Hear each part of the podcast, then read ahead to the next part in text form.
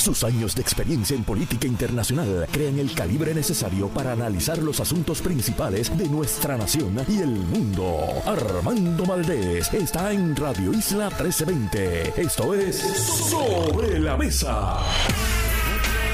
Muy buenos días Puerto Rico, Radio Escuchas de Radio Isla 1320. Hoy viernes 26 de enero de 2024. Estoy encantada de estar aquí con ustedes nuevamente. Yo soy Anibel Sloan en sustitución del mantenedor de este programa y amigo Armando Valdés.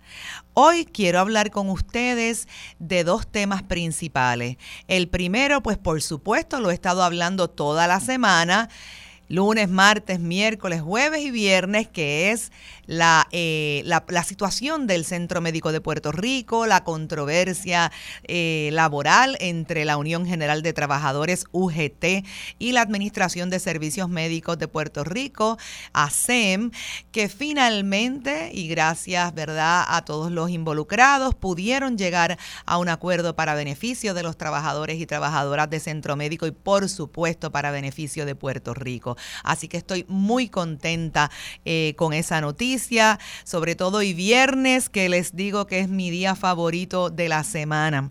Entonces también estaré hablando de lo que hoy, ayer les dije que ese era el tema más importante en Puerto Rico, el, de, el del centro médico, porque no podíamos darnos el lujo de que hubiese una, huel, una huelga completa e indefinida en el principal centro hospitalario del país. Hoy les digo que el tema más importante es el de los asesinatos de las mujeres, pero no solamente desde el punto de vista de, la violencia de género, sino que hoy yo voy a ir con ustedes más allá. Yo les voy a hablar de cómo funciona el sistema de tribunales, la fiscalía, el Departamento de Justicia, porque yo nadie me lo contó, a mí nadie me lo contó, no fue que yo lo leí, yo llevo 20 años litigando ante los tribunales de Puerto Rico. Yo he vivido muchas cosas, yo he visto muchas cosas y yo conozco de primera mano las, eh, cómo, eh, cómo funciona el sistema, las cosas que están muy bien y las cosas que están muy mal. Así que eh, eh, vamos a comenzar. Sí, les digo que ya ustedes saben que a las 8 y 24 de la mañana se nos une los viernes Kenneth McClintock, quien estará con nosotros compartiendo estos temas. Luego a las 8 y 55 estará hoy viernes Luis Vega Ramos, el amigo Luis Vega Ramos. Y a las 9 y 40 estará Tamara Bones con Luis Vega Ramos, empresaria de One Bite.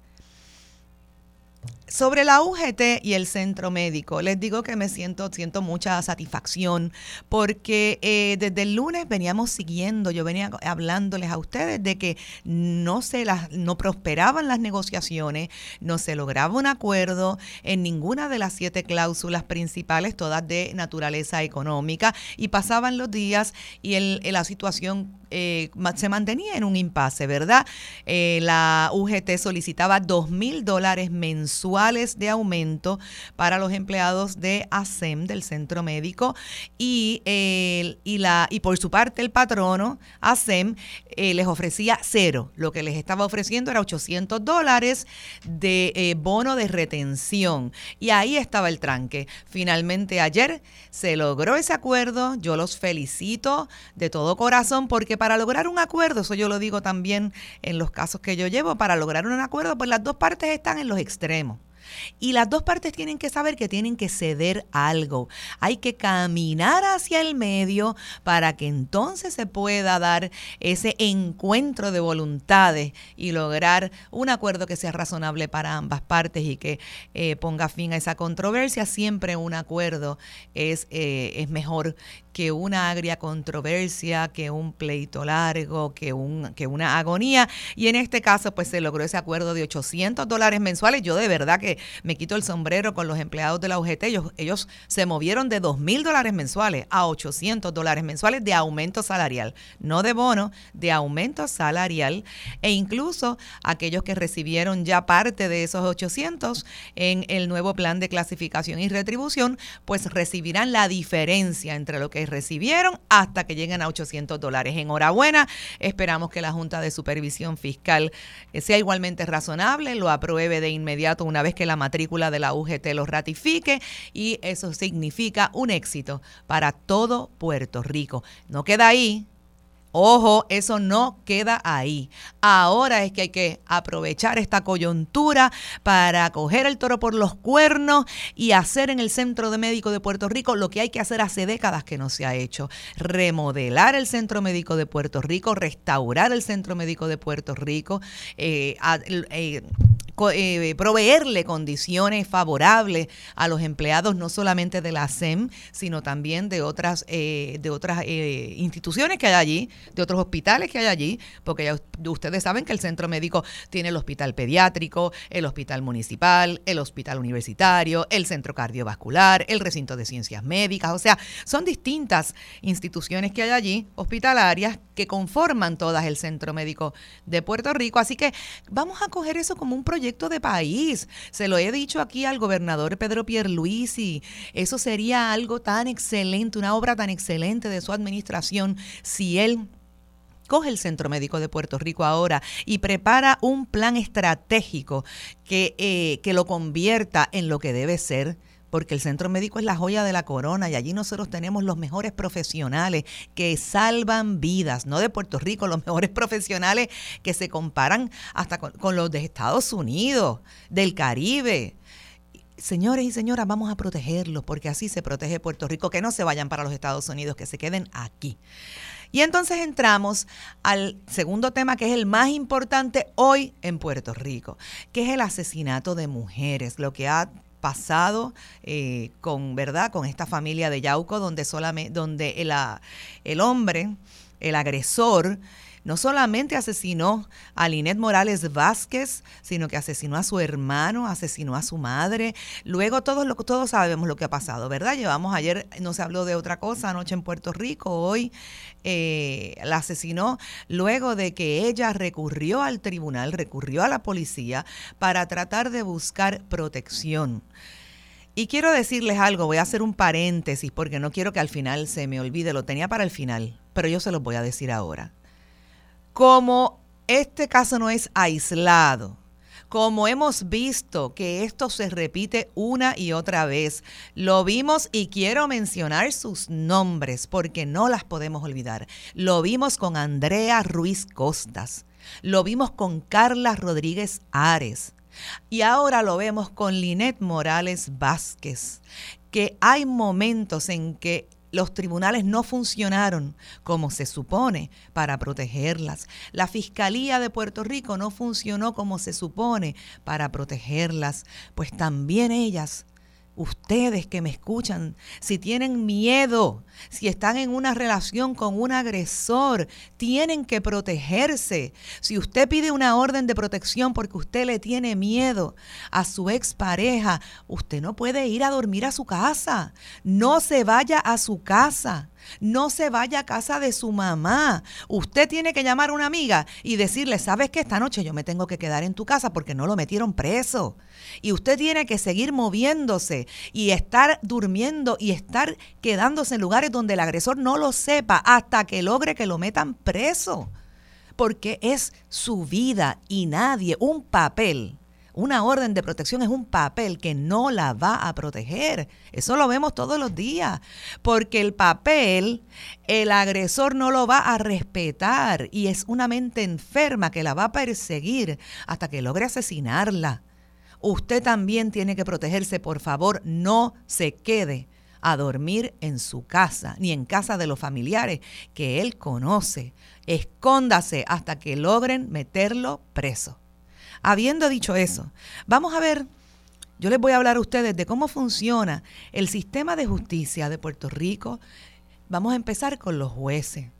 Yo quiero hacer la siguiente, eh, la siguiente manifestación.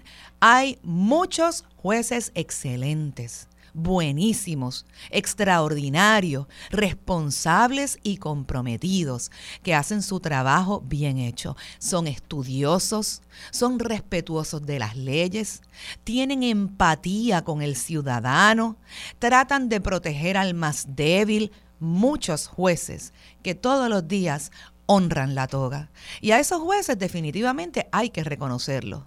De hecho, de hecho, yo quiero decir aquí eh, el juez Sigfrido del Figueroa, que ahora mismo no tiene una sala porque es el director administrativo de los tribunales de Puerto Rico. Señores, yo me quito el sombrero ante Sigfrido Steidel. Él es, él es un juez Asimismo, estudioso, académico, respetuoso, contemple, eh, con empatía. Pues yo puedo mencionar su nombre, como el de muchos otros ante los cuales yo he litigado. Pero también hay que decir, porque no se puede tapar el cielo con la mano. También hay que decir que hay jueces que no se preparan, que no estudian, que no tienen empatía, que no tienen temple y que cometen muchos errores en las salas de los tribunales. Y entonces eso no se puede tomar livianamente porque un juez está determinando sobre la vida de una persona. Un juez le puede cambiar la vida a una persona. Un juez tiene encima de su escritorio lo que es lo más importante para ese ciudadano porque es su vida, son sus problemas. Y sobre todo en casos de familia, ni hablar de violencia de género que le puede costar la vida a esa mujer. Y, eh, o sea, por lo tanto, no se puede tomar livianamente, no se puede decir, ah, pues ese juez cometió un error y si se equivocó, pues vayan al tribunal de apelaciones a cuestionarlo. No, sin que haya ninguna consecuencia. Por ejemplo, en el caso particular de Linet Morales Vázquez, este, esta masacre eh, que ha ocurrido hace dos días en Puerto Rico, hay algo que me ha llamado mucho la atención y es que se ha enfocado toda la discusión pública en que el agresor el acusado tenía... Eh, era reincidente porque tenía una convicción previa de violencia doméstica donde incluso cumplió ocho años de cárcel porque había incendiado y había tratado de asesinar a su pareja anterior y que la fiscalía lo sabía, pero no se lo dijo a la juez, que eh, sí determinó causa pero lo dejó libre con una fianza raquítica, porque eso es una fianza raquítica de 5 mil dólares, que sabemos que se presta el 10%, que el hombre salió libre con 500 dólares. Y no solo eso, sino que suspendió la vista preliminar, eh, conociendo, que es a lo que voy ahora, conociendo la conducta peligrosa de este hombre, y simplemente porque el abogado dijo, ah, yo no estoy preparado, ah, pues vamos a cambiarla. Eh, pues miren, yo quiero llamar la atención a lo siguiente. Vamos a poner que es verdad que la juez no se enteró nunca de esa convicción previa, sin entrar a discutir si la fiscalía se lo debió, digo, la fiscalía se lo debió haber dicho, pero sin entrar a discutir si la juez debió haber indagado un poco más o no. La juez sí sabía y la fiscal sí sabía que este hombre había violado una orden de protección, porque de eso era el caso. Pues miren, es que señores, si hay una orden de protección, que es una orden del tribunal, para, diciéndole a una persona, en este caso a este hombre, que no te puedes acercar a ella, y ese hombre no le importa que, que tenga una orden del tribunal, eh, es que estoy pensando en una palabra que no puedo decir aquí, pero ya ustedes saben que, que, la ignora, vamos a decir, por no decir lo que decimos los puertorriqueños, que ignora la orden de protección, eh, la instrucción de un tribunal. Eh, y se atreve a violarla, eso no se puede coger livianamente. Eso es más que suficiente con las cosas que están pasando en Puerto Rico, con los asesinatos de mujeres, con que esa juez supiera que ese hombre violó la orden de protección y no le importó y se acercó a esa mujer y la volvió a acechar y la volvió a amenazar.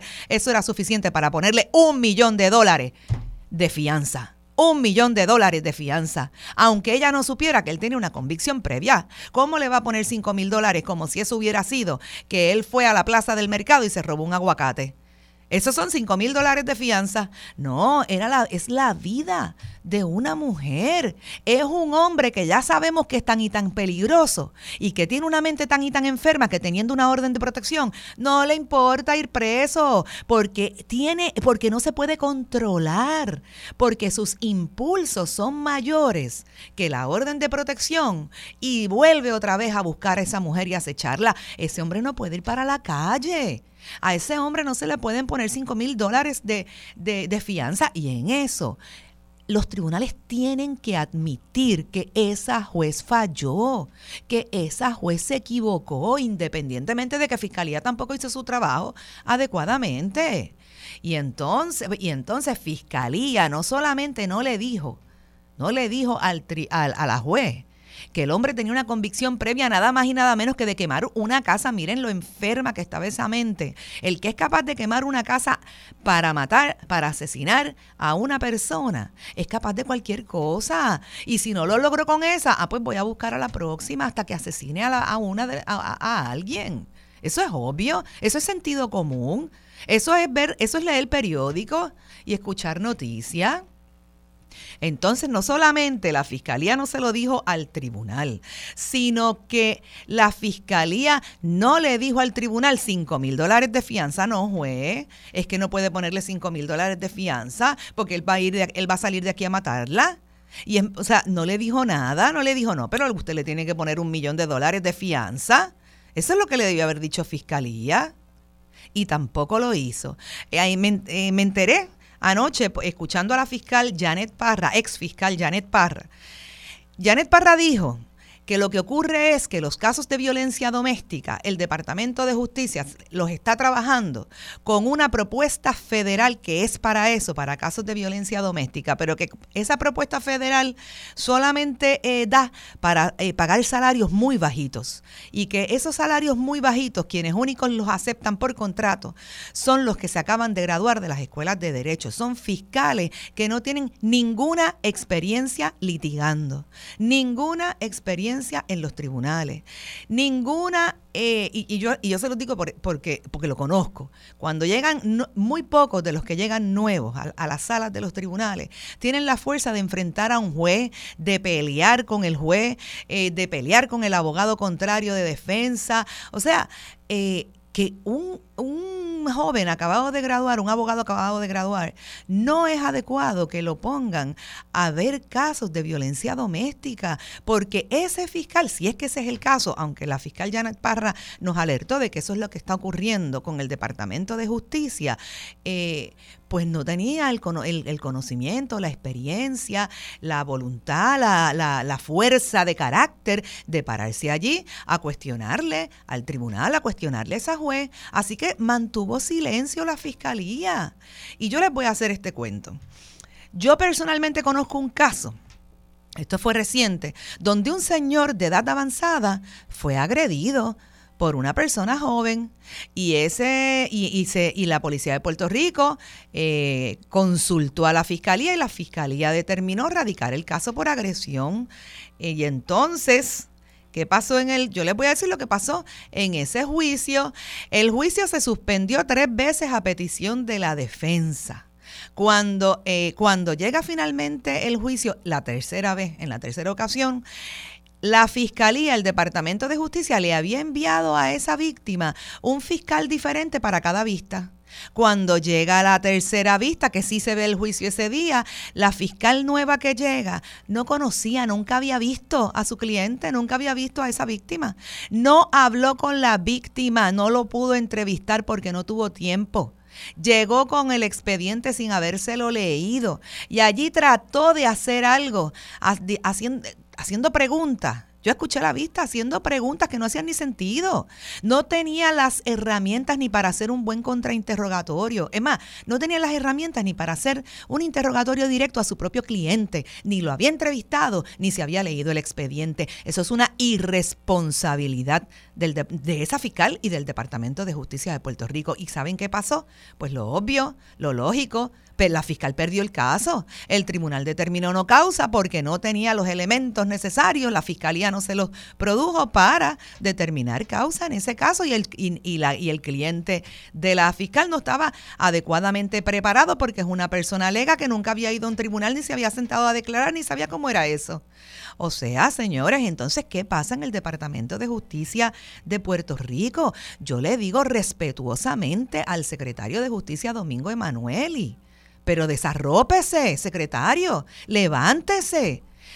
Tiene que hacer algo porque no es culpa de los fiscales, probablemente tienen este exceso de trabajo, exceso de casos, no conocen, no están preparados. ¿Cómo va a llegar un fiscal a un juicio sin haber visto a su cliente, ni haberse reunido con él, ni haber leído el expediente? ¿Qué va a pasar con esa fiscal que ayer se equivocó? Va a haber consecuencias, porque la jefa de los fiscales de Ponce la estaba defendiendo en la televisión. No podemos defender lo indefendible, ni, ni la fiscalía ni los tribunales. Hay que agarrar el toro por los cuernos, hay que establecer medidas eh, correctivas, medidas cautelares, para que esto no vuelva a ocurrir, porque no estamos ante un objeto, estamos ante vidas y sabe qué?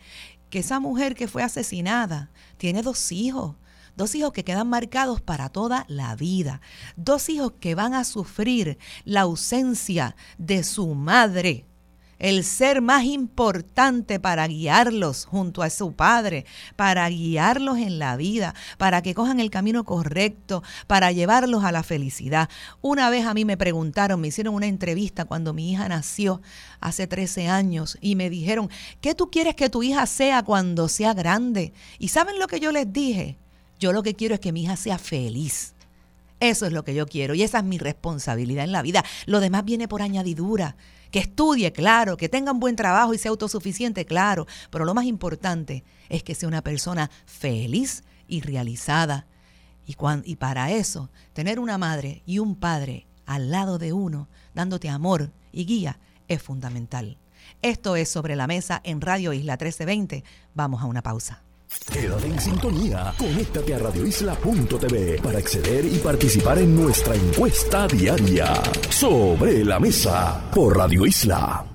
Radio Isla 1320. Síguenos en Facebook y completa tu newsfeed de la programación en vivo y comenta y discute sobre los temas del día a día. Radio Isla 1320 en Facebook. Síguenos ya.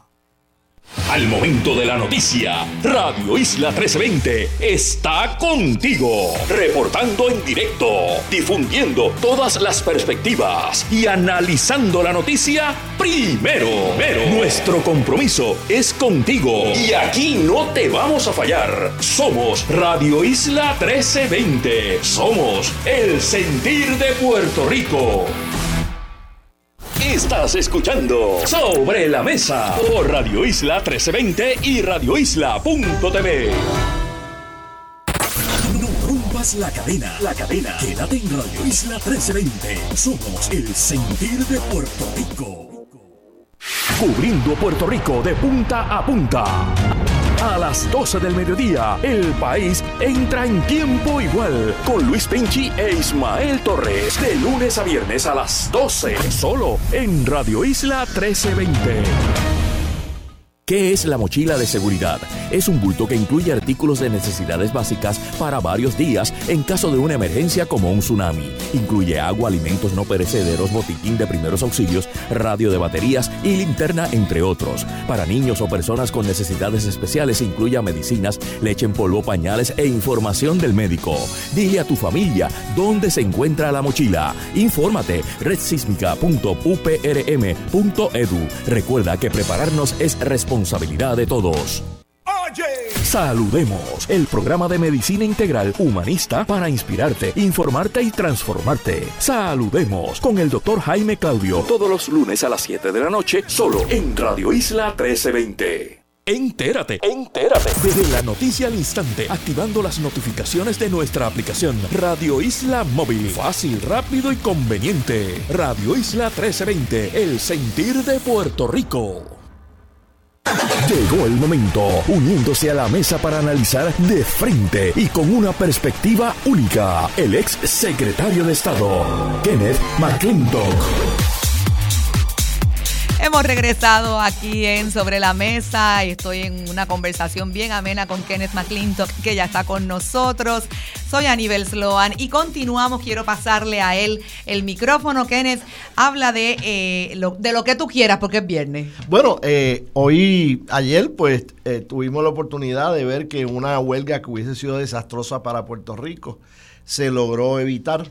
Y creo que eh, la solución a la huelga de, centro médico tiene que servir de ejemplo, porque yo creo que es la primera vez que tenemos una huelga grande que se iba a formar, eh, donde todas las partes reconocieron que vivimos bajo un régimen distinto al que vivíamos antes, una junta de supervisión fiscal que tiene que aprobar los fondos que se pretenden utilizar para determinados eh, cláusulas y propósitos, este, y que el acuerdo tiene que ser a su vez este, aprobado por, por la Junta. Y en ese sentido, pues todo el mundo fue pragmático en eso, tanto, tanto la Unión como también el patrono, que dijo, yo no te puedo prometer ciertas cosas, yo te puedo decir que, que yo apoyo estas cosas, firmo por estas cosas, pero depende de que la Junta lo, lo apruebe. Este, el, lo que se logró parecía como que era una cantidad extraordinaria de dinero, pero cuando uno se pone a analizarlo, pues no es tanto dinero nada. Este, porque uno dice, no, un aumento de 800 dólares mensuales. Bueno, de los 1031 eh, personas a quien le aplica esto, 31 no van a coger un centavo de esos 800 dólares, porque ya el plan de retribución que había aprobado la Junta y que había propuesto el patrono, eh, le está dando más de 800 dólares a esas personas. Así que esas personas no van a recibir nada de los 800 que propone el, la negociación colectiva. De los demás, pues todos van a recibir un mínimo de 10 dólares y 50 centavos la hora, que va a ser el nuevo salario mínimo. De, hecho, va a ser el nuevo salario mínimo de todo Puerto Rico eh, a nivel del sector privado en julio de este año, porque eh, la ley de, Héctor Ferrer lo lleva a eso en ese momento, eh, sujeto a que se cumpla con ciertas condiciones económicas que se están cumpliendo, porque la economía está, está bastante bollante. Eh, pero lleva de 7.25 a 10.50. Eso no lo hace el convenio colectivo, lo hace el, la, la, El, plan de, de, retribución que se, que se ha aprobado ya. Este, así que realmente lo que va a llevar a un aumento significativo es en aquellos casos en que ganaban más del salario mínimo o más, más del salario mínimo que se está estableciendo ahora y que aún así se quedan cortos los 800 dólares, que quizás son 200, 300 dólares en, en algunos casos. Visto de esa manera, pues entonces es entendible de que esto es algo que la Junta podría aprobar porque no le están aumentando 800. De esos 800 ya habían aprobado un aumento de muchos cientos de dólares con el plan de retribución uniforme. Este, y lo que están aumentando a base de negociación colectiva son varios cientos que siempre vienen bien, pero que no es 800 dólares mensuales, que serían 9.600 dólares en un año, o sea que es una cantidad apreciable.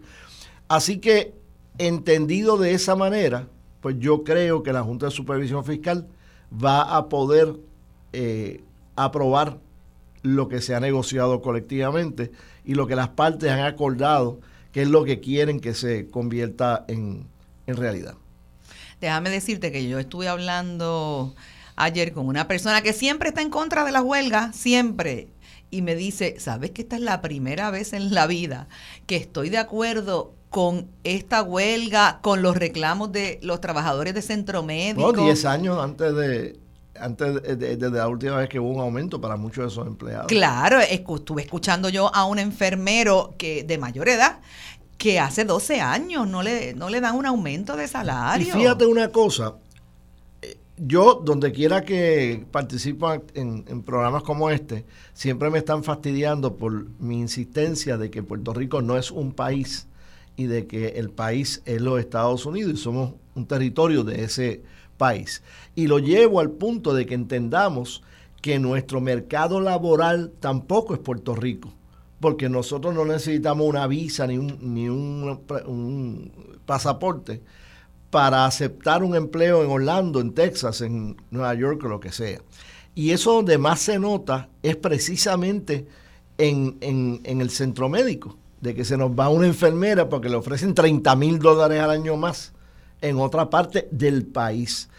Y algo que noté ahora cuando estaba escuchando tanto al, patrono como a los líderes del, sindicato, es que ellos estaban reconociendo, porque no estaban comparando los sueldos del centro médico con el hospital regional de aquí, ni con el hospital regional de allá, ni con el hospital privado aquí, ni el hospital privado allá. Lo están comparando con los sueldos que están atrayendo a sus mejores empleados a irse a vivir en el continente. De que el mercado laboral es la nación, no es, no es el territorio de Puerto Rico. Y me gustó eso, porque cuando uno pregunta cuál es el sueldo ideal que debe tener un empleado público en el centro médico, un empleado en el centro médico, no es tantos cientos de dólares más, es lo que le paguen a ese empleado en Orlando, en Texas, en Nueva York. Ese es el salario ideal, porque con ese salario es que estamos compitiendo, no estamos compitiendo ni con lo que nos parece justo o beneficioso, estamos compitiendo con con alternativas reales que le presentan diariamente a muchos de estos empleados. Y eso no tan solo es lo de centro médico, eso también es la policía. El policía que sea para Maryland es porque le atrae el salario de Maryland. No es que meramente le desatraiga el salario que está recibiendo en Puerto Rico. Y por eso creo que en este asunto de, de la política salarial en el sector público en Puerto Rico, el gobierno de Puerto Rico tiene que dejar de verse a base de este aumento salarial en comparación con otros aumentos salariales. Es este aumento salarial en términos de cuánto nos lleva, cuánto nos acerca al salario más bajo que le pagan a esa persona en un Estado de la Unión. Sí, y yo creo que debemos aprovechar esta experiencia para que el patrono, el gobierno, sea creativo. Puede ser bien creativo. Hoy se le eh, reconoce un aumento de salario de 800 dólares mensuales, que ya explicaste muy bien cómo es que se va a implementar, ¿verdad? Que, que realmente no son 800 para todos, sino que es la diferencia entre lo que ellos cogieron en el plan de retribución hasta que lleguen a 800. Y, cero para algunos. cero para 31. Ya, eh, cero para 31, aunque hay algunos que no cogieron ningún aumento en el plan de retribución y eso sí van a, eso sí, eh, pues van, se les va a adjudicar los 800 dólares mensuales completos. Ahora, definitivamente, el, para que no se vayan para los Estados Unidos, sobre todo para Florida, el gobierno tiene que Estados seguir... Unidos continental. el gobierno de, nuestro país, Puerto Rico, tiene que seguir eh, pensando, siendo creativo, de qué beneficios yo les puedo ir dando a ellos, que a lo mejor no tiene que ser siempre un aumento de salario, puede ser eh, un, como hemos hablado, los bonos, bonos de productividad, bonos de retención, bonos de, bonos de, Navidad, bonos de verano. Los bonos que mencionaron fue meramente un tecnicismo legal. Sí. No era un bono de productividad. No, yo lo sé, era de retención. Que sí es un bono. No es un bono de Navidad, que sí es un bono. Era unos pagos mensuales que no le querían llamar salario o aumento salarial por razones Para que no fuera permanente. Sí, que no fuera... Eh, eh, que no se interpretara que era permanente, iba a ser permanente, como va a ser permanente en los aumentos de la policía y de, y de los maestros, que aunque no es permanente técnicamente cuando se otorga, la intención es que se va a sustituir con fondos, con el Fondo General una vez se agoten los fondos federales. Sí, lo que sucede es que ese que la definición, o sea, el no llamarlo aumento y llamarlo bono, conlleva conllevaba muchas cosas, no solamente eh, que no a mi juicio que no era permanente, que lo estaban ofreciendo por 36 meses, sino que eh, no conlleva, al ser bono y no, aumento, y no salario, no conlleva también el aumento correspondiente en los beneficios marginales. ¿Ves? Porque, por ejemplo... Y la deducción de... Y las deducciones. y, si te vas de vacaciones, si te vas de vacaciones, pues hay que ver legalmente si tú, tú, vas entonces a, cobrar en las vacaciones solamente lo que es el salario, pero no el bono porque estás de vacaciones. Eh, y además, cuando terminara el próximo convenio colectivo, ya el bono terminaba y entonces iban a estar esos empleados en el mismo sitio donde estaban ayer que no, que no tenían ningún aumento salarial. y por eso yo, la UGT no podía aceptar la palabra bono, sino que tenía que ser la palabra aumento salarial, lo cual finalmente hacen entró en razón, llegaron a verdad, caminaron ambos hacia el centro y se logró ese, ese acuerdo. Pero volviendo al tema que habías eh, tocado, para para que no se vayan de Puerto Rico, tienes toda la razón. Se tienen que comparar los salarios, sobre todo en el área de la salud, porque el área de la salud, eh, oye, no hay ni que explicarlo, es la que no, hay ni que explicarlo, es la que nos toca a todos y que se trata y que se trata precisamente de, de, la vida, de, de verdad. O sea que en el área de la salud tenemos que ser también bien creativos para que eh, se le puedan ofrecer a los empleados a través de los años distintas alternativas de cosas que los pueden eh, que los hagan eh, que los hagan sentir atraídos de quedarse en su país y decir mira yo quiero estar en mi patria o sea yo no me quiero ir para los Estados Unidos este pero yo necesito aquí poder mantener a mi familia yo necesito poder estar bien remunerado así que la comparación educados educados. Así que la comparación tienes toda la razón tiene que ser con los salarios que se le ofrecen en los centros en que en los Estados Unidos eh, se los están llevando, se los están pirateando para allá.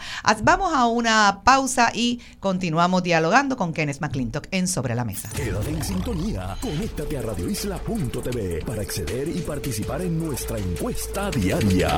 Sobre la Mesa por Radio Isla. Los asuntos de toda una nación están sobre la mesa. Seguimos con el análisis y discusión en Radio Isla 1320. Esto es Sobre la Mesa. Muy buenos días, soy Anibel Sloan y seguimos en Sobre la Mesa en Radio Isla 1320 conversando con Kenneth McClintock. Kenneth, quería yo aprovechar para hacer un llamado eh, a lo siguiente.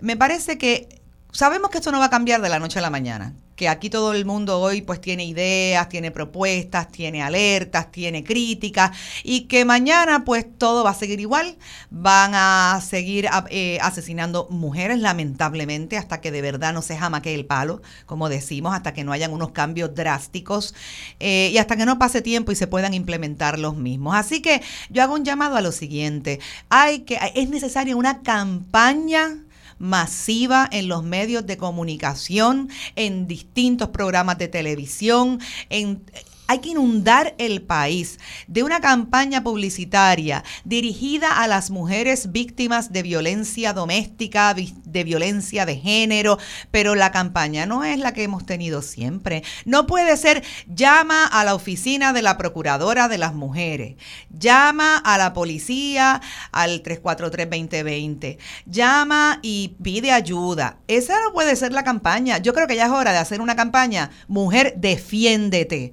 Mujer, protégete. Mujer, busca, no es ayuda para que te, para, para que te entrevisten, a ver si tú quieres ir a un albergue o no. Es para que aprenda mecanismos, métodos, procedimientos, estrategias de defensa, para poder empoderarlas, para que no ocurra otro caso que yo conozco personalmente, donde la mujer tenía una orden de protección, nuevamente se van a su casa. Pues mira, el hombre tocó la puerta y le abrió. Pues obviamente la asesinó ¿no? O sea, por que empoderarlas para que ellas o se armen, hay gente que cree en eso, independientemente de, de si uno cree o no, pues es una alternativa, que aprendan a disparar, que se armen para que eh, estén, sepan que no se pueden quedar en su casa ni en casa de su mamá, que tienen que ir a casa, que tienen que esconderse hasta que él esté preso, para que eh, lo que sea, o sea, para, para que se defiendan. Eh, ¿Qué tú crees de eso, Kenneth? Cuando esté preso el Estado tiene la patria potestad sobre esa persona, en el caso de este individuo, por ocho años. Y la pregunta es, ¿qué se hizo durante esos ocho años, entre el 2015 y el 2023 creo que fue, eh, con esa persona del punto de vista de tratamiento psicológico? Porque aquí hay un problema de salud mental. O sea, alguien que es un potencial feminicida tiene un problema de salud mental. ¿Y qué hicimos el Estado? Ah, que no le asignamos el dinero para que lo rehabilitaran. Pues mira, la cárcel no puede ser castigo solamente. Tiene que darle una oportunidad dorada al Estado para ir al, al problema raíz y ver cómo puede atender eso. ¿Por qué no establecemos un sistema, por ejemplo, de que nosotros no sacamos a alguien de la cárcel sin que sea bilingüe. Con tres años que tú tengas una persona en un programa de educación bilingüe, tú sacas a esa persona bilingüe. Si sale bilingüe. Porque es mejor que asesine en inglés a que asesine en va español. A ser, va a ser un mejor ciudadano. Va a poder conseguir empleo más rápido. Va a poderse mudar al continente si tuviera que mudarse al continente. Tiene unos beneficios. Y obviamente ser bilingüe no tiene nada que ver con educación, con, con tratamiento. Con este, rehabilitación, por eso es que te lo digo. No, pero tiene que ver con rehabilitación. Lo está rehabilitando de un subsistema educativo público que no educa a nuestros estudiantes en inglés, que quizás permitió que esa persona se dropeara antes de que lo arrestaran y quizás pues pueda terminar la escuela superior o pueda entrar a universidad mientras está eh, recluso. O sea, el Estado tiene que aprovechar esos años que tiene la persona para que salga una mejor persona de distintos puntos de vista cuando salga de la cárcel. Todo lo que sea educación, si es idiomas, sea inglés, sea francés, sea italiano, no, pero no, no, pero todo, todo lo que sea mejor educación para una persona es algo positivo ahora. Sí, pero eso, ahora no es solo que sea bilingüe, es que tenga su diploma de cuarto año, es que tenga un bachillerato. No, pero mira, cuando dices francés e italiano, tú no le estás enseñando francés e italiano a tu hija tú te estás enfocando primero en que salga bilingüe. Porque si es bilingüe, va a tener más oportunidades de solicitar a universidades fuera de Puerto Rico. Y va a tener mejores oportunidades de ser una buena estudiante en universidades en Puerto Rico. Lo demás es frosting al bizcocho. Yo estoy hablando de las cosas básicas. Y creo que tú puedes enseñarle eh, supertrionometría cuando está en escuela superior pero lo que tienes que enseñarle primero es matemática, álgebra, cálculo, antes de enseñarle las cosas más avanzadas que necesitaría para entrar en escuela de medicina cuando se gradúe de, de universidad. No podemos desviarnos por ahí, porque lo que estamos haciendo es menospreciando la importancia de saber buen español, de saber lo que es una esdrújula. Si tú no sabes lo que es una esdrújula, tú no sabes buen español. Si tú no sabes dónde va el acento, una sobredrújula, tú no sabes buen español y no sabes buen inglés.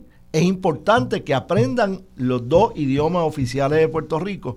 Lo demás, agua el, el argumento y lo demás ayuda para otras cosas en el futuro. De hecho, mi hijo sabe un poco de francés, mi hijo sabe bastante italiano, mi hijo sabe portugués pero es porque deseamos hacer eso después que sabía buen español y después que sabía buen inglés. Pero no vayas a sustituir el inglés por el, por el portugués. Sí, pero eh, eh, me parece, vuelvo y te digo, todo lo que sea educación es positivo. Ahora bien, además de darle a, a, los convictos el, su diploma de cuarto año, que puedan seguir estudiando, incluso hacer un bachillerato, eh, hay que atender, hoy en día. sí, hay que atender, por supuesto, la salud mental, que es lo que estabas diciendo, porque si nosotros cogemos el ejemplo de este señor eh, que asesinó a Linet Morales Vázquez, eh, pues obviamente su mente, en una mente enferma. El que quema una casa para asesinar a su expareja está enfermo. Y entonces eso, él, más que el bachillerato, que no sé si lo tenía o no, lo que necesitaba era un psiquiatra, ¿verdad? Un tratamiento psiquiátrico intensivo si lo vas a dejar libre. Porque si él va a quedarse en la cárcel toda su vida, digo, no es que no haya que darle su tratamiento psiquiátrico, pero no va a representar un peligro para la sociedad ni va a asesinar a otra mujer. Pero si lo vas a dejar libre luego de un acto tan, tan extremadamente peligroso, abominable y enfermo del que había cometido, no lo puedes hacer hasta que tu estado te asegures de que esa persona, su mente no sigue igual de enferma que cuando entró a la cárcel, que así, que es una mente que número uno se podía rehabilitar, porque hay mentes enfermas que no tienen remedio, pero número uno que se podía rehabilitar y número dos que el Estado hizo todo lo que estaba a su alcance y se le dio el tratamiento que requerido con sus con tratamientos psiquiátricos, farmacológicos, todo lo que hiciera falta para que esta persona pueda vivir en sociedad. Y si se determina que esta persona no puede vivir en sociedad, no es apto y que otra mujer puede correr el mismo peligro que el anterior, pues señores, no lo podemos dejar libre sin un grillete electrónico, sin una supervisión, sin uno, sin una, sin un este arresto domiciliario. Es que es sentido común, Kenneth. No, y, y entonces tampoco debe cualificar para salir antes de tiempo. Por supuesto. si él tenía una sentencia de 10 años, soltaron a los 8. ¿Qué fue? ¿Por buena conducta? Pues no puede haber buena conducta si no hay una reparación de su salud mental. O sea que eso hay que tomarlo en cuenta en el proceso de, dejar a una persona eh, libre antes de que su sentencia máxima se, se extinga. Excelente punto, excelente. O sea que aquí estamos añadiendo un elemento adicional porque hablamos de tribunales, hablamos del Departamento de Justicia y la Fiscalía y, y ahora estamos hablando del Departamento de Corrección y Rehabilitación. Excelente, porque si lo van a dejar libre, que es lo que estamos diciendo, pues tienen que asegurarse, no de que se portó bien en la cárcel, porque en la cárcel no hay mujeres para él poder este eh, hostigar y amenazar y acechar, eh, es que cuando salga y vuelva otra vez al mundo real y a encontrarse con esas ¿verdad? Con las mujeres que sí va a tener accesibles este, y que son vulnerables, que él no vaya a incurrir en la misma conducta. Así que en este caso, esto es otra cosa que hay que investigar en todas las investigaciones que se están llevando a cabo y que después no tienen ningún resultado. Y es cómo lo dejaron libre. ¿Le dieron tratamiento psiquiátrico o no? Eh, determinaron que estaba apto para volver a la sociedad. Eso así.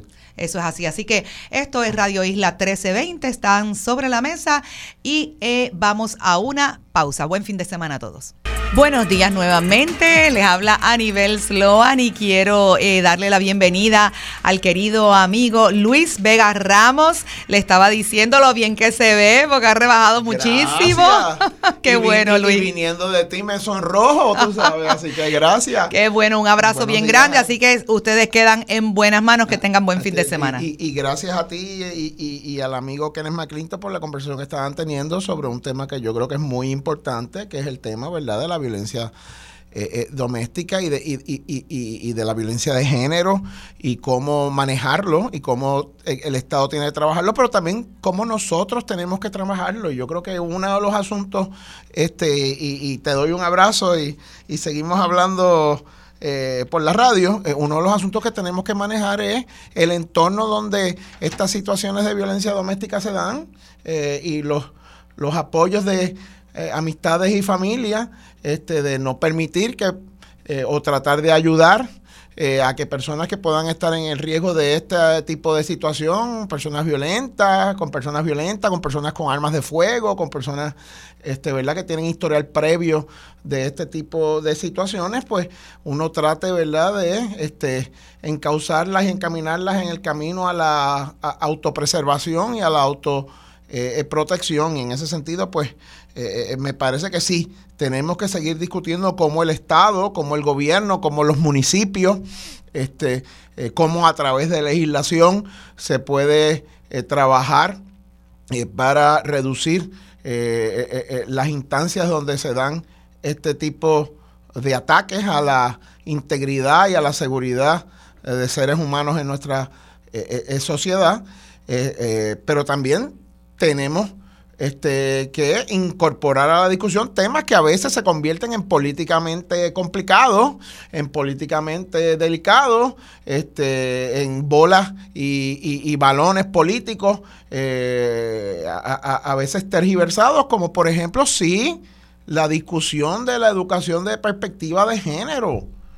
Sí, la educación de cómo manejar las situaciones de violencia o de, o, de frustración o de dificultad que la vida nos trae. Y todo eso debe ser parte de nuestro sistema educativo, pero además de eso, sí, también tenemos que bregar con eh, los asuntos que tienen que ver con cómo las personas que están alrededor de personas que, de otras personas que a lo mejor están en ciclos o en situaciones o de potencial o de actual violencia doméstica, pueden, pueden y deben y tienen que intervenir para tratar de proteger a las personas que a lo mejor no están en posición de protegerse, de protegerse a sí mismas. Y eso pues es una de las, de las realidades eh, que tenemos en nuestra, eh, eh, en nuestra discusión sobre este tema, ¿verdad? Que pues nos concentramos a veces en, ¿verdad? Y lo digo con mucho respeto, nos concentramos a veces en lo que tiene que ver, ¿verdad? Con pues los titulares y la, este, las estridencias de, los, de, de, la discusión pública, ¿verdad? Si declaramos un estado de emergencia o no declaramos un estado de emergencia y a veces no profundizamos en qué significa eso, en qué puede hacer eso, en cómo eso afecta, este, cuál es el contenido eh, sobre ese sobre ese particular, ¿verdad? Y uno pues lo dice, ¿verdad? Porque pues uno conoce situaciones que le preocupan eh, y, en ese sentido pues eh, pues sí, es algo que debemos seguir discutiendo, pero a la misma vez debemos asumir una responsabilidad personal, individual y directa en las situaciones donde nos parece que puede haber esos problemas para tratar de evitarlos. En, ese sentido, pues me, me agrada la, conversación que los amigos este, Sloan y, y Kenneth McClintock pues tuvieron hace unos minutos atrás, porque creo que sí que la situación de este caso de, de Yauco, pues es una este que nos debe obligar a este eh, eh, conversar y discutir esto con mayor eh, profundidad.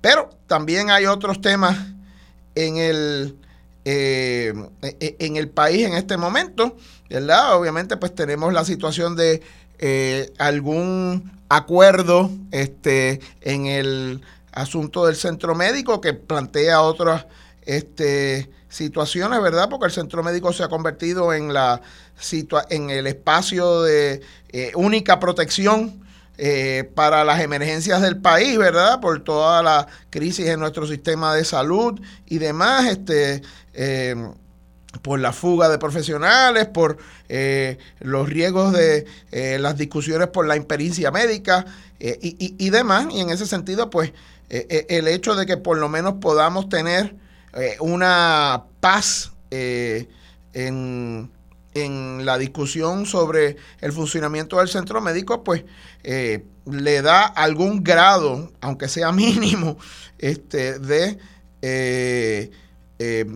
tranquilidad al pueblo al pueblo de Puerto Rico de saber de que pues el, centro médico va a poder operar con un mínimo de regularidad, con lo, menos eh, que uno espera eh, que, pueda darse eh, para este que esa institución que es fundamental, fundamental para el pueblo de Puerto Rico y más ahora con lo que estamos teniendo, ¿verdad? Con los cambios que se están dando en este el, el proceso de oferta de salud en Puerto Rico eh, eh, eh, se den, ¿verdad? Este, y, en ese sentido, pues, el tener funcionando operacional al centro médico con todas sus limitaciones y demás, ahí hay unas cosas que hay que discutir también, ¿verdad? Por ejemplo, em, en el pasado proceso de discusión presupuestaria, salió a relucir que al centro médico se le deben alrededor de unos 52, 53 millones de dólares por eh, eh, este, deuda de servicios prestados y resulta pues que la, la mitad de esos 52 millones de dólares o 53 surgen de deudas de las propias aseguradoras que no pagan a eh, el centro médico por servicios que se le facturan y que, y que se dieron eh, para atender pues las emergencias las emergencias del país. La otra mitad, pues, son otro tipo de clientes, la mayoría de ellos clientes gubernamentales, estamos hablando de municipios, de agencias, etcétera, pero estamos hablando que la mitad de la deuda del eh, que se lo, que se le adeuda al centro médico, que son 52, 53, 55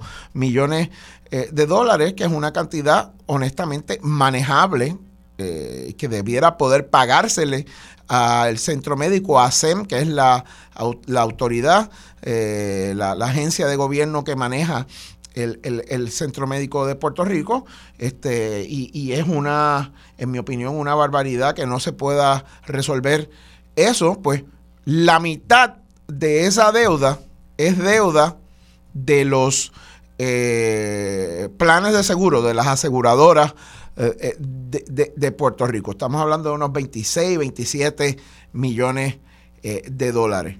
Yo no veo por qué no pueda haber un requerimiento del gobierno de Puerto Rico a través de ACES para usar una cosa que se llama eh, en el derecho la figura de la nivelación. Y para que, para que la gente la entienda, esto es bien sencillo. Luis Vega y Ricardo Ramos, usando mis cuatro este, nombres, tenemos una disputa y yo le debo a Ricardo Ramos 50 pesos y Ricardo Ramos le debe a Luis Vega 35 pesos por otra cosa. Pues mire, usted va al tribunal o estipula de que pues este 50 menos 35 es 15, pues este el que el que debía 50 le paga 15 al, al, de, al que reclamaba 35 y se acabó el evento. O el que reclamaba 50 y se acabó el evento. Porque eso, esa, esa misma figura, que es una figura de derecho clara, no se puede incorporar a la contratación para los planes de salud bajo la reforma o el plan vital o como le quieran llamar, le han cambiado el nombre 20.338 eh, veces. Eh, y en ese sentido, pues yo quisiera vivir en un momento donde decirle, bueno, este gobierno de Puerto Rico a través de ACES, voy a contratar con la aseguradora X para no tirar a nadie al medio aunque hay cuatro aseguradoras que están bajo el plan vital. Busquen los nombres si quieren, ustedes saben quiénes son. Este, decirle, bueno, pues le vamos a dar una contratación que en su compensación representa en el conjunto de las cuatro aseguradoras 300, 400 millones de dólares, porque eso es lo que más o menos representa. Pero resulta que ustedes le deben al pueblo de Puerto Rico, y particularmente al centro médico, 25 o 30 millones de dólares. Pues usted sabe que cuando le otorguemos el contrato, ese contrato va a tener una cláusula de que le vamos a quitar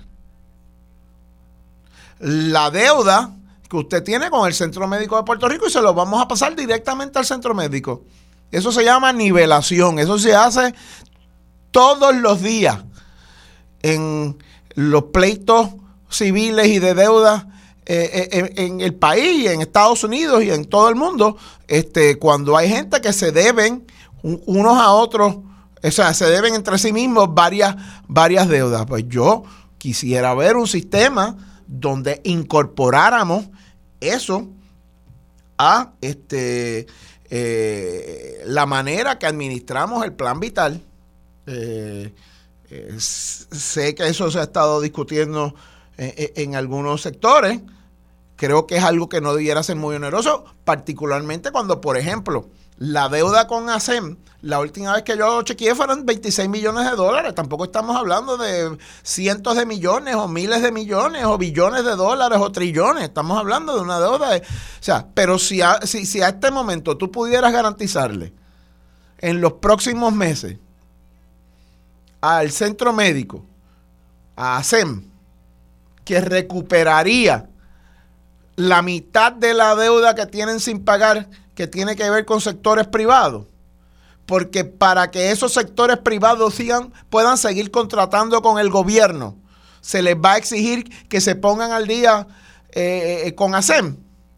o, con el gobierno, con las deudas que puedan tener con el gobierno, a mí me parece que eso es más que razonable y más que entendible. Y, cuando los números son tan poco onerosos para el sector privado de las aseguradoras, pero tan importantes para el Centro Médico de Puerto Rico, cuando estamos hablando de 25, 26, 27, 28, 30 millones de dólares, yo no veo una razón para que no, eh, eh, eh, no, no, no, no se considere esa posibilidad. Y de hecho, para eso no hay que legislar. Eso lo podría requerir la dirección de ACES hoy en su próxima contratación con las aseguradoras, que para otorgárseles el contrato tengan que eh, aceptar una cláusula de nivelación de que cualquier deuda que tengan pendiente con, la, con el centro médico, con ASEM, salga precisamente de la contratación que se les da y que sea un ingreso que ellos no devengan, que, sino que retornen al eh, eh, Centro Médico de, Puerto Rico. Así que me parece que es, que, es, algo, que es algo sumamente importante.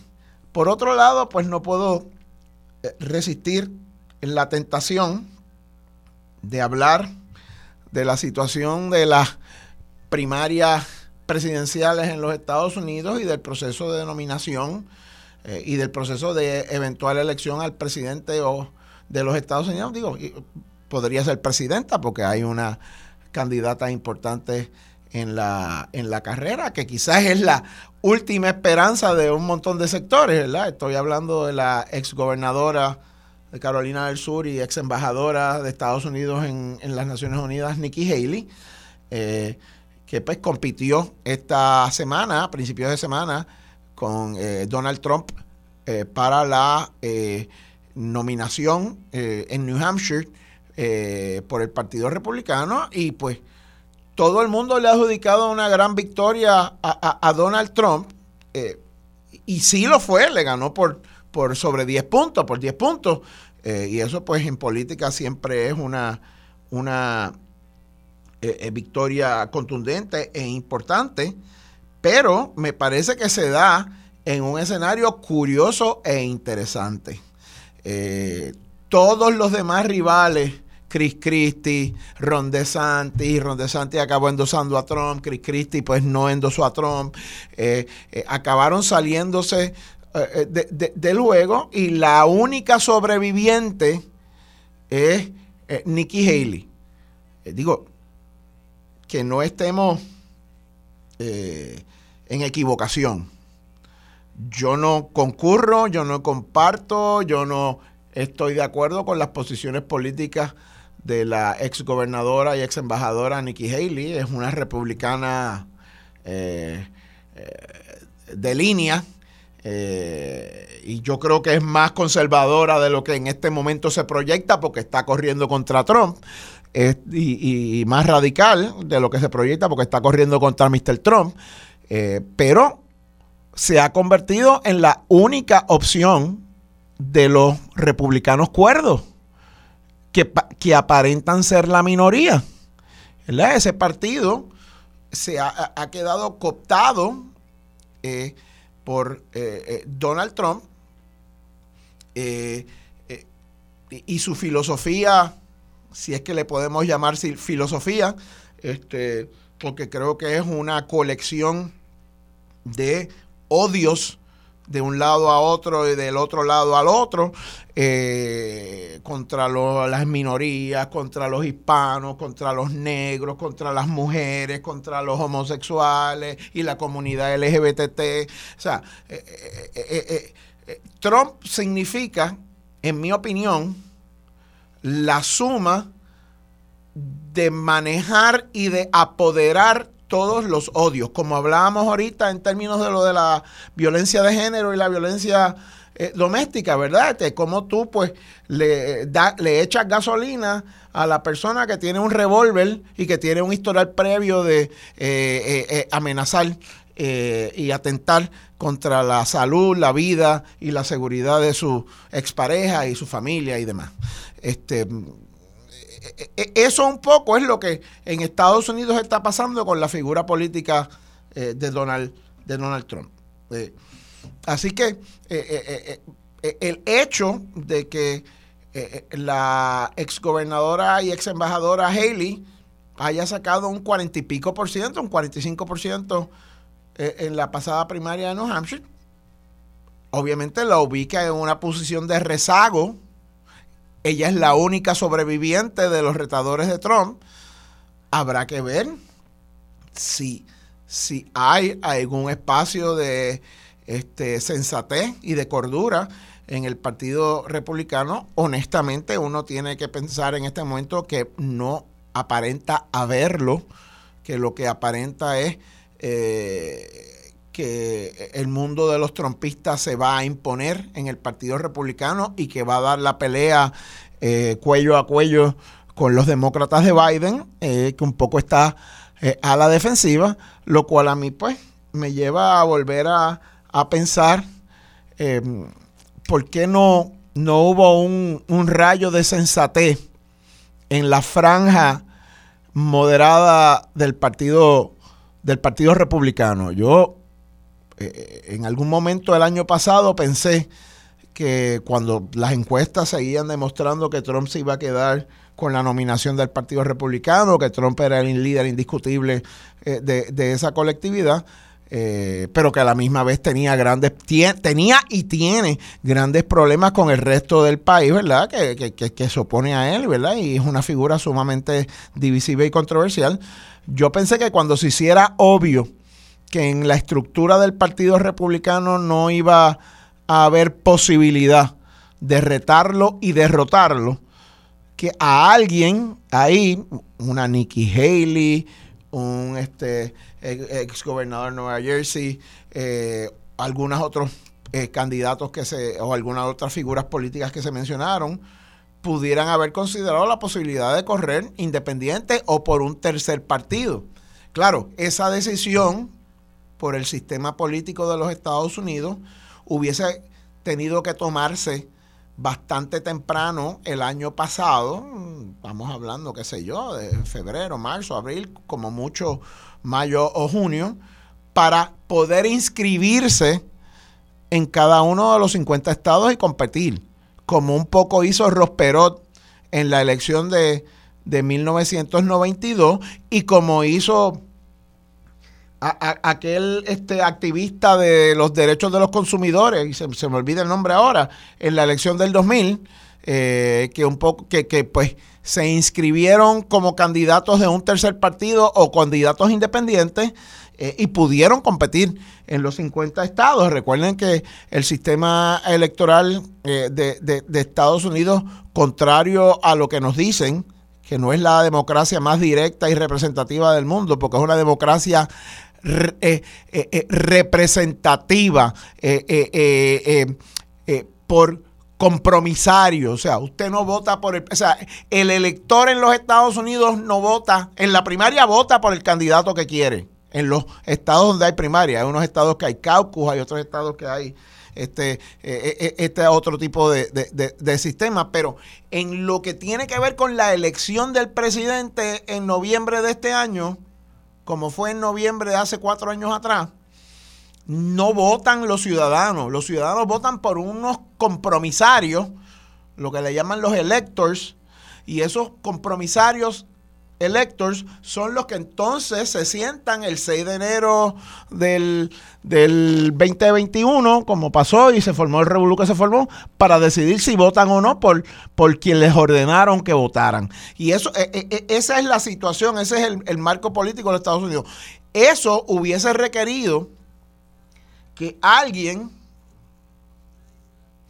eh, eh, hubiese llegado a la conclusión de que era imposible, como se podía llegar a esa conclusión hace 8 o 10 meses atrás, de quitarle la nominación a, Donald Trump y eh, en el Partido Republicano y entonces buscar una manera de retarlo fuera del Partido Republicano con una candidatura pues conservadora moderada, e independiente o por un nuevo partido de, ocasión, ¿verdad?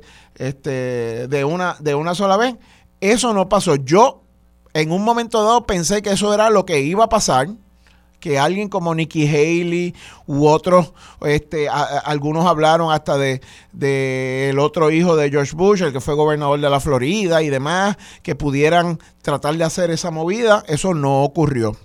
Em, y, eso pues me parece a mí que pone eh, eh, la situación en un eh, esquema donde derrotar a Donald Trump para la nominación demócrata digo, perdón, republicana, la nominación republicana, es prácticamente ya una imposibilidad, a pesar de que yo creo que la exgobernadora y ex embajadora Haley hizo una demostración decorosa en, en, New Hampshire. Eh, y, pues la pregunta es, pues, ¿a, qué nos vamos a tener eh, de aquí a noviembre? Para mí ya es prácticamente una conclusión eh, cerrada. Eh, que vamos a tener una contienda presidencial en los Estados Unidos entre Donald Trump y Joe Biden otra vez. Salvo que pues Joe Biden por alguna razón de salud, por alguna razón de análisis político decida no aspirar, lo cual entonces abriría la caja de Pandora porque no hay nadie que se vislumbre como, como líder sucesor de Joe Biden en el Partido eh, Demócrata de, los Estados Unidos, este, eh, empezando por la vicepresidenta Kamala Harris, que es, la, es, es, una de las cuatro fantásticos. Este, Ustedes se acuerdan que los cuatro fantásticos tenían uno de los superhéroes que era la mujer invisible, pues, pues Kamala Harris ha decidido ser la mujer invisible em, y, y pues ciertamente no no está participando del debate público y de la discusión pública y no está influyendo en el proceso político y las razones para que eso sea así, pues eh, podemos podemos discutirlo. Algunos creen, algunos tienen cuestionamientos sobre ella. Ella aparenta tener una eh, una decisión de distanciarse o no inmiscuirse o no involucrarse demasiado con los asuntos del presidente Biden, ¿verdad? Este, eh, para que no, entre comillas, le salpique eh, políticamente. Así que, pues, eh, en ese sentido, pues, si tú sacaras a Biden de la ecuación de, los demócratas, que no estoy diciendo que va a pasar, todo tiende a indicar que Biden va a ser el candidato de los demócratas, pero salvo que, ¿verdad?, hubiera una, una situación de emergencia, eso, eso eh, eh, no cambiaría, este, pues estamos este, en una situación donde Trump y Biden van para la revancha y nadie en el medio parece que se les va a meter. Si eso es bueno para Estados Unidos, si eso es bueno para el mundo y si eso por rebote es bueno para Puerto Rico, pues estará eh, por verse. Pero vamos a una pausa y después de la pausa regresamos con el análisis de otros temas adicionales.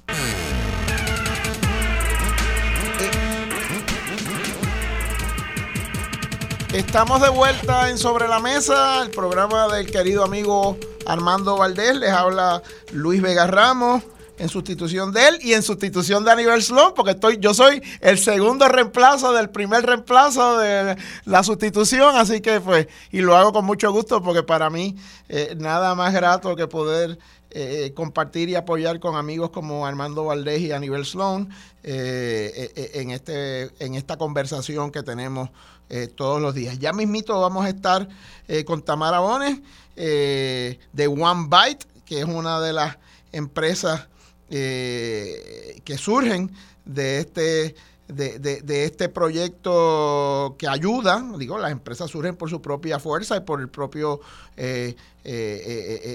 valor de su emprendedor o emprendedora, pero en, en, en, este caso pues se da eh, al, al, amparo o a la ayuda o al apoyo del Centro para Puerto Rico, que como ustedes saben es parte de la fundación eh, de la exgobernadora y querida amiga Sila Calderón. Eh, pero antes de eso, pues uno quería, que, quería pues comentar uno o dos asuntos adicionales que, que, que, se están dando, ¿verdad? Este, pero pues podemos, podemos ampliar la conversación con la amiga Tamara eh, un poco más de lo que a lo mejor teníamos eh, en, en, agenda. ciertamente, como dije, estábamos hablando de la situación de la de la primaria presidencial en los Estados Unidos, ¿verdad? Y, como pues todo tiende a indicar que vamos a tener una este, revancha de la de la contienda entre Biden y Trump, eh, con todo lo bueno y todo lo malo que eso eh, implica, ¿verdad? Y con toda la, ausencia, ¿verdad? De quizás otras nuevas discusiones eh, que, fueran, que fueran importantes. Aquí en Puerto Rico, pues, estamos en espera de que coagule, y honestamente no ha coagulado en ninguno de los dos lados, la discusión profunda de, la, de las primarias en tres partidos y de la oferta en un cuarto partido o alianza eh, para poder discutir eh, contenido. No, este, no quiero decir chisme, pero no este, las cosas secundarias. Eh, no, no, todavía no vemos que se fragua una conversación de país sobre qué ofrecen en el Partido Nuevo Progresista Jennifer González y Pedro Pierluisi. Pedro Pierluisi pues está eh, eh, concentrando en tratar eh, de decir que pues tiene una obra, que eso pues también será motivo de conversación. La comisionada residente pues hemos visto como un tanto ha sido errática lo tengo que decir con todo el respeto y la admiración que yo tengo por Jennifer González. Yo compartí con Jennifer González en la Cámara de Representantes eh, por varios años. Eh, este, desde que yo llegué en el 2006, ya estaba allí, hasta que me fui en el, bueno, ella se había ido ya para Washington hasta el, hasta el, el, 2016. Este, y, admiro, ¿verdad? Su, su capacidad, su talento, su, pero honestamente, pues hemos visto una campaña en caída libre eh, en los últimos meses, no tiene portavoces, eh, las posiciones que ha asumido en algunos momentos le han, no le han salido bien y eso pues eh, contribuye a la ausencia de profundidad en las propuestas. En el lado del Partido Popular Democrático, mi partido, pues honestamente todavía uno no ve, digo, uno ve una cordialidad, uno ve una este eh, gendarmería, dirían eh, en Europa, ¿verdad? Este, una caballerosidad entre eh, Jesús Manuel Ortiz y, y, Juan Zaragoza, pero honestamente todavía uno no tiene elementos de juicio para profundizar las propuestas, el carácter, la hoja de servicio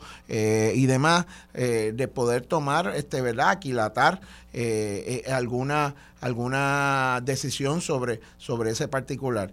En el otro lado, pero ya, pues, en el proyecto Dignidad, pues, resolvieron su, su situación, aunque está la licenciada Enrique eh, corriendo independientemente. Veremos a ver si logra cumplir con los endosos o no. Yo me sospecho que sí, que lo, lo va, que lo va a, lograr.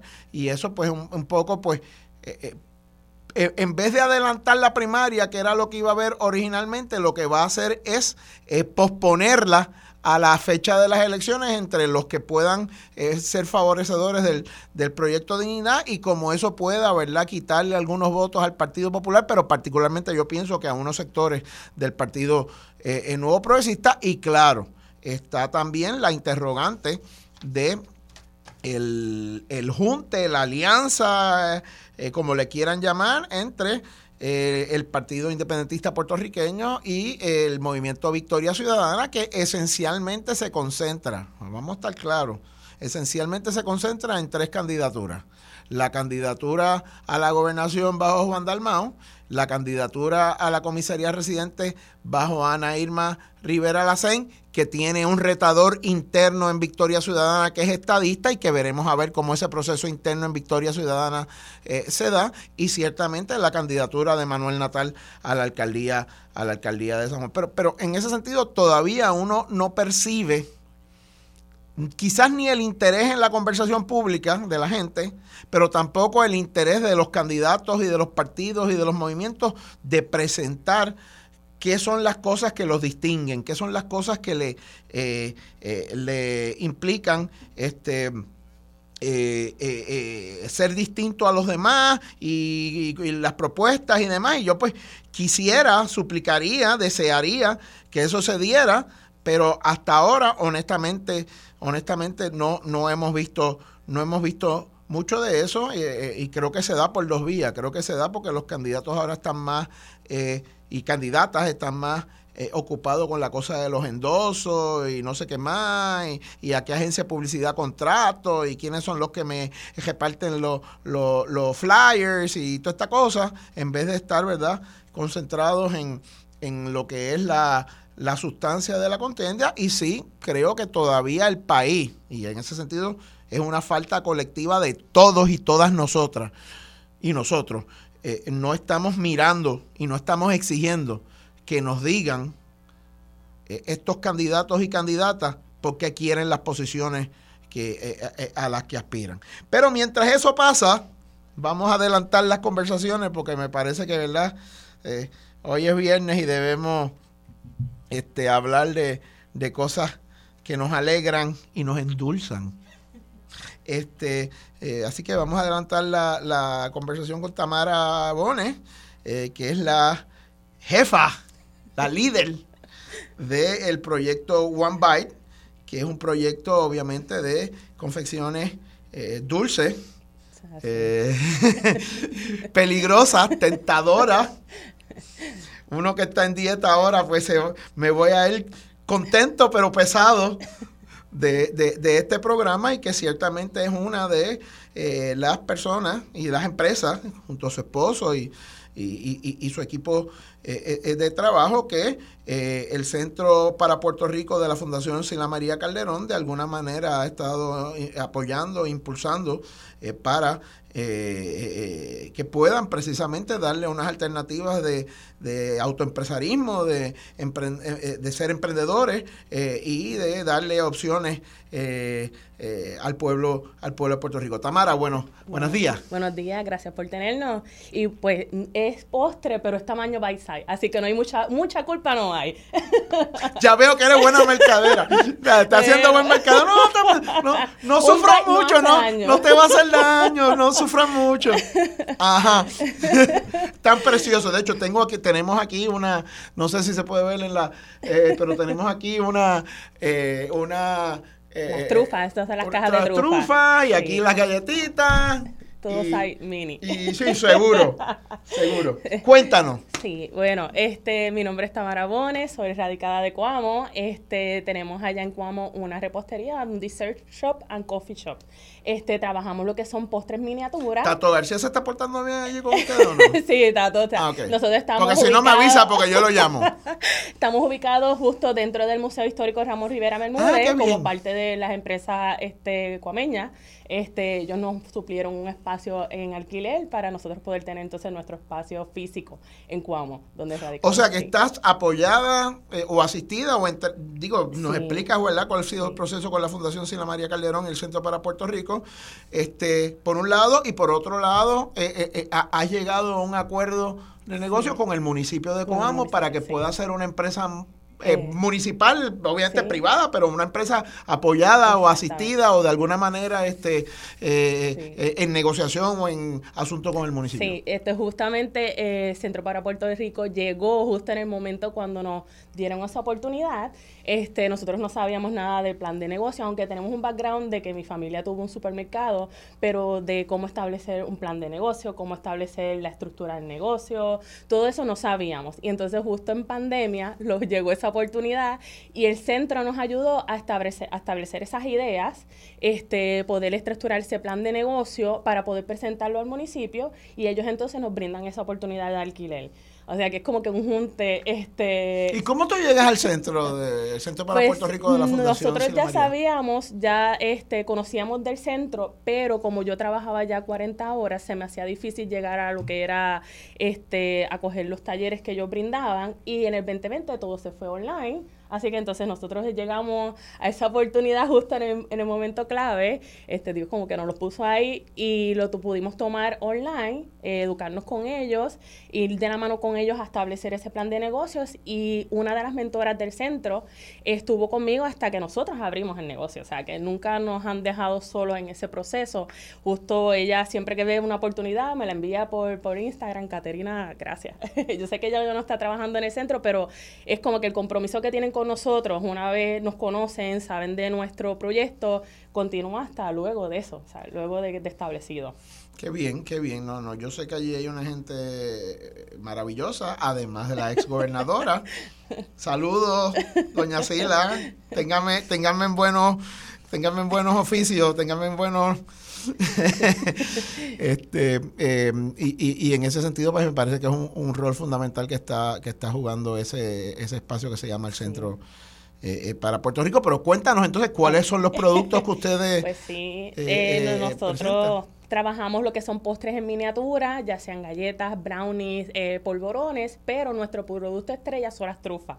Eh, las trufas de chocolate son como bombones o caramelitos, pero su consistencia es más una mezcla de, chocolate con crema de, leche. Entonces nosotros la trabajamos alrededor de más de 50 sabores. Este, por lo regular los trabajamos por temporada y pues ahora se acerca San Valentín, así que estamos... O sea que ahora, es como que la temporada pico.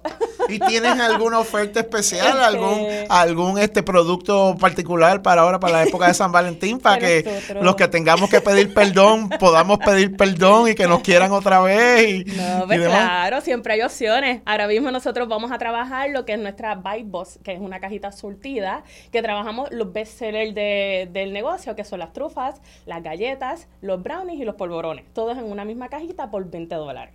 Ese va a ser como que ese precio estrella va a salir eh, con cintita, tag, todo ready para poder brindar ese regalito diferente y pues dulce que tanto le gusta al público. Y si yo te estoy oyendo ahora y digo, eso que está ofreciendo Tamara es lo que yo quiero darle a, la chica que quiero convencer o que quiero chocar, que quiero, tú sabes, ¿qué hago? ¿Cómo lo consigo? Pues nos pueden escribir por DM, ya sea por Facebook o Instagram a One by Dessert o nos pueden llamar al 787-236-8580, que entonces ahí pues estaremos tomando las órdenes para entonces poder brindarle ¿Y entonces, esa opción. ¿y, qué van a hacer? ¿La, ¿Las llevan? Sí, nosotros trabajamos en Cuamo, área sur, pero este tenemos mucho cliente acá de área metro, que lo que vamos a hacer es que vamos a hacer un punto de entrega el 13 para poder entonces brindar ese detalle. Eso se puede guardar en nevera, o sea que puede aguantar un día más para poder brindar o sea, el 14. Que, quien quiera apoyarlos a ustedes y quien quiera eh, eh, aprovecharse de su oferta, de su producto, de